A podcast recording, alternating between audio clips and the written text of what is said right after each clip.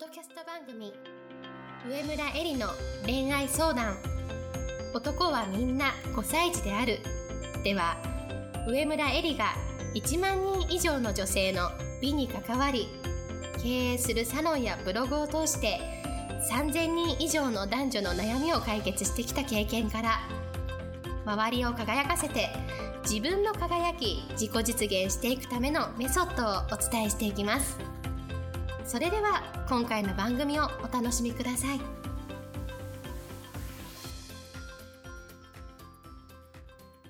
こんばんは上村えりです。今日もポッドキャスト上村えりの恋愛相談男はみんな5歳児であるを始めたいと思います。それでは今日いただいているご質問をご紹介します。このポッドキャストを聞いての学びや気づきをどのように生かしていけばいいですか？いい話だなで終わらないためにこのポッドキャストの聞き方についてアドバイスをお願いします。というですね今日は恋愛相談ではなくですねこのポッドキャストの聞き方についてアドバイスということをあのお伝えしたいというふうに思います。まずですね最も大事なことは自分の現在地を把握するということです。自分の現在地がわからなければこの、えー、ポッドキャストで聞いたいろいろなアドバイスその中でどの部分をどのように自分の状態に生かしていけばいいかがわからないからです。で自分の現在地を把握するっていうのはどういうことかっていうと自分自身を客観視して自分の現在の状況に何が必要なのかを見極めるということで分かりやすくイメージをしてもらうともう一人の自分が今の自分を天井から見ているイメージをすると客観視というイメージがしやすいかなと思います。まあ、もう一人の自分が、まあ、今の自分とここでお話ししてるのは人間関係特に恋愛という自分とあと相手がいる話なので自分と相手の状況をこう天井から見てるイメージと思ってください。で私がですねよくあのポッドキャストでお伝えしている一つのアドバイスを例にですねちょっとお話を進めていきたいなというふうに思うんですけれどもよく私がお伝えしているのは自分の気持ちに我慢しないで相手にありのままの自分の気持ちを伝えることが大事。それが自分自身を愛する大切にするということになりますっていうことをよくお伝えしています。自分の気持ちに我慢しないで相手にありのままの自分の気持ちを伝えることが大事っていうふうに例えばある女性が聞いたとして普段その方は自分の気持ちをなかなか言えずに我慢してた場合あそうなんだって。我慢しないで伝えればいいんだと思ってねそっかって言ってどんどんぶつけていいんだと目から鱗が落ちたような気になって早速恋人に実践しようとします。そしてあまり会えないことに不満を持っていたこの女性は LINE で「何で会ってくれないの？私は会いたい」と伝えてでさらに返事がなかなかないので続けざまに「なんで返信くれないの？不安になる」みたいな感じで一方的に、まあ、複数回 LINE をバババババッと立て続けに送るとします。でこの女性の恋愛はうまくいくでしょうか？ということなんですが多分ですねこのあの女性の状態で相手に一方的にですね複数回 LINE を送ると相手の男性はこの女性の一方的なコミュニケーションの取り方に、まあ、気持ちが冷めてしまってもっと距離を置こうとしたりもしかしたら別れを切り出すかもしれません。でこの女性はからしてみればえー、って自分のありのままの気持ちを伝えたらいいって言われたからやってみたのに関係がうまくいくどころかもっと状況が悪化したってなってまあもうもっともっとどうしていいかわからなくなるというような状況になるということなんですね。でちょっと戻ってですねもう一度考え直してみたいと思います。まず私がよく言うアドバイスっていうのが恋愛において自分の気持ちに我慢をしないで相手にありのままの自分の気持ちを伝えることが大事です。と。いうふうにですねこのポッドキャストでまず聞いたら。まずあ恋愛において自分の気持ちをありのままに相手に伝えること自分の気持ちに我慢をしないことっていうのは大事なんだなというその事実を受け止めてほしいと思います。その上ですぐにですね LINE を送るみたいな行動を取らないでここでですね深呼吸一呼吸置いてですねこう考えてほしいんですね。なぜ私は自分の気持ちを我慢して相手にありのままの自分の気持ちを普段伝えることができないんだろうってなんでなんだろうってこういうふうにですね自分に問いかけてみてほしいんです。そうすると自分の普段ですね無意識に思っている思い込み思い癖に気づくことができます。で例えばですねこういう思い込みとか思い癖があったりします。ありのままを出して嫌われるのが怖い。自分の意見なんて大したことがないと思っている。相手は自分のことなんて興味ないだろう。自分の意見なんて聞き入れてもらえないだろう。わがままの女だと思われたくない。などなどなんですね。でまずですねこの思い込みに気づくことがこの先のありのままの自分の気持ちを伝えるために大事なステップになります。まず恋愛においてアドバイスをもらったらその事実を受け止めると。で一呼吸置いてなぜじゃあ自分は今それができてないんだろうってなぜななぜなんだろう？っていうふうに自分に問いかけると。そうすると自分の思い込み思い癖に気づくことができる。そしてこの思い込み込みに気づくことができたらこのですね自分の思い込みに対して思い癖に対して全部ですねまず OK を出すありのまま受け止めてあげるんですね。どんな風にするかっていうと例えばさっきの例を出してやるとありのままを出して嫌われると思っているんだねって私 OK ってことなんです。こんな感じでなんとかなんとか OK ってことです。自分の意見で大したことがないと思っているんだねって OK って。相手は自分のことなんて興味ないだろうと思ってるんだねって OK って。自分の意見なんて聞き入れてもらえないだろうって思ってるんだね。OK って。わがままの女だと思われたくないんだよねって。OK って。まずですね別にそれが否定的な思い込みだとしてもそういうふうに思っている自分はいるわけだよね。でそこをまず否定しないってことなんですよ。否定しないでそうだよねって。そんな自分がいるんだよね。OK って。そんな自分を受け入れてあげるってことです。でそうしてやっていくと次のステップ。えじゃあそれって本当って聞いてほしいんですね。自分に。ありのままを出して嫌われるって本当って。自分の意見なんて大したことがないって本当って。それって思い込んでるだけじゃないって自分に確かめてほしいんです。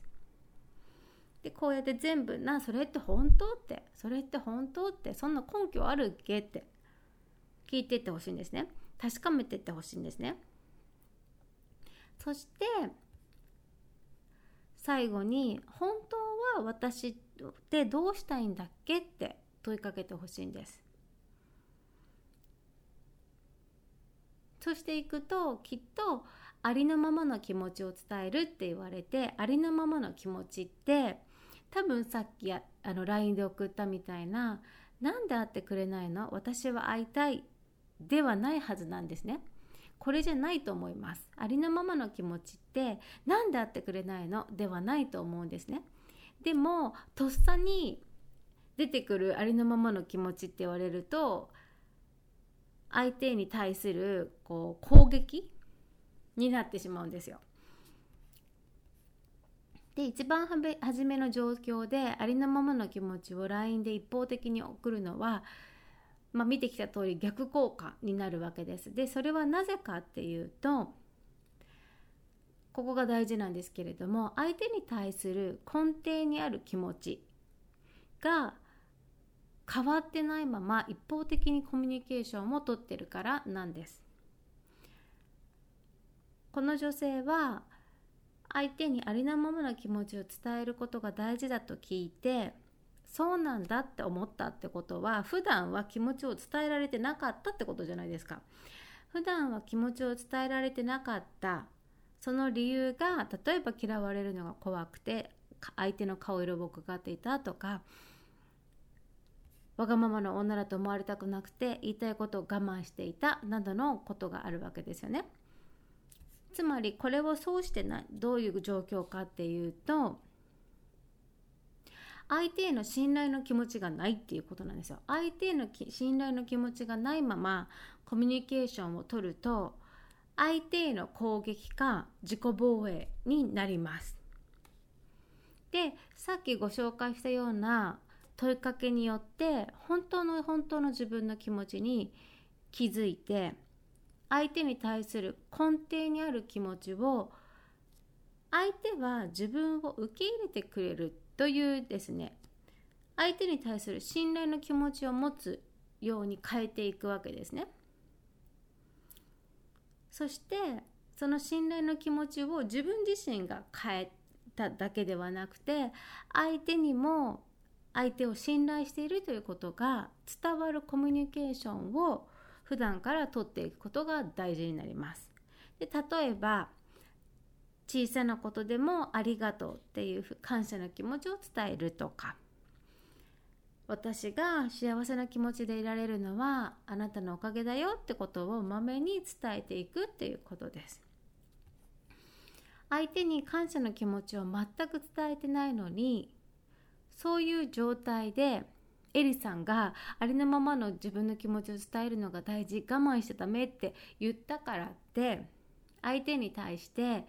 何々してほしいっていうふうにね伝えても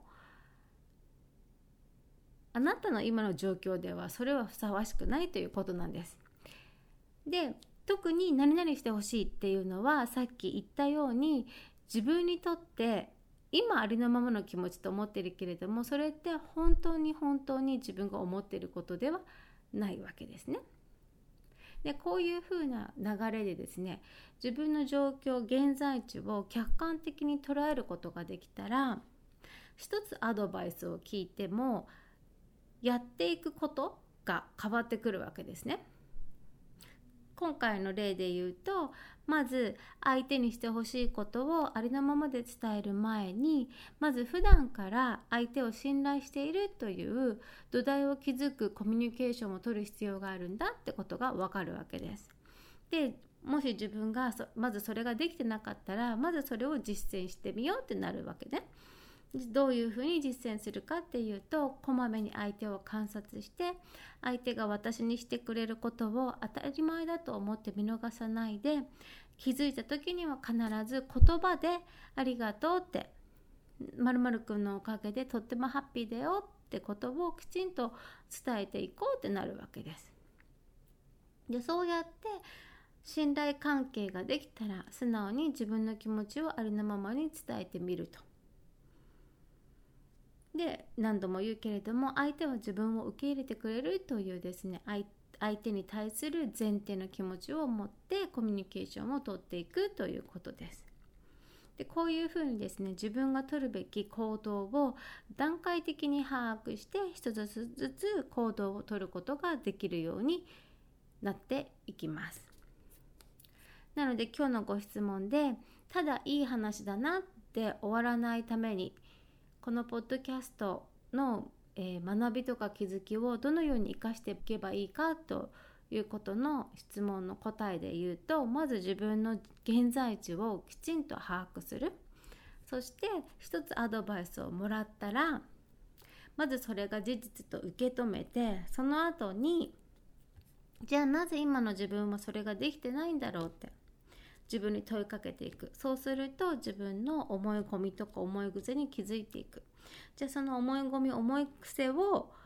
否定しないで。そう思ってる自分をまず否定しないで。そう思ってるんだねって。そんな私 OK って。全部まずは自分を受け入れてあげると。その上でその思い込みって本当って。自分自身に問いかけて確かめていった言ってあげてください。でその後に最終的に本当の自分の気持ちって何だっけっていうことを問いかけていくと今までですね気づけなかった自分の奥底にあるありのままの気持ち本当の自分の気持ちに気づいていくことができると。で毎回ですねポッドキャストでいろんなお話をしてると思うんですけれどもこういう段階を踏んでやっていくと自分ごととして全ての会において学びを生かしていくことができるんじゃないかなというふうに思います。ぜひあのこのポッドキャストを活用して皆さんの人間関係が恋愛が人生が良くなることをいつもいつも願っています。それでは今日のポッドキャストはこれでおしまいにしたいと思います。また来週も楽しみに聞いてください。本日の番組はいかがでしたか？番組では上村えりに聞いてみたいことを募集しています。ご質問は web 検索で「上村えり」スペースウェブサイトと検索ブログ内の問い合わせからご質問くださいまたこのオフィシャルウェブサイトでは無料メルマガやブログを配信中です次回も楽しみにお待ちください。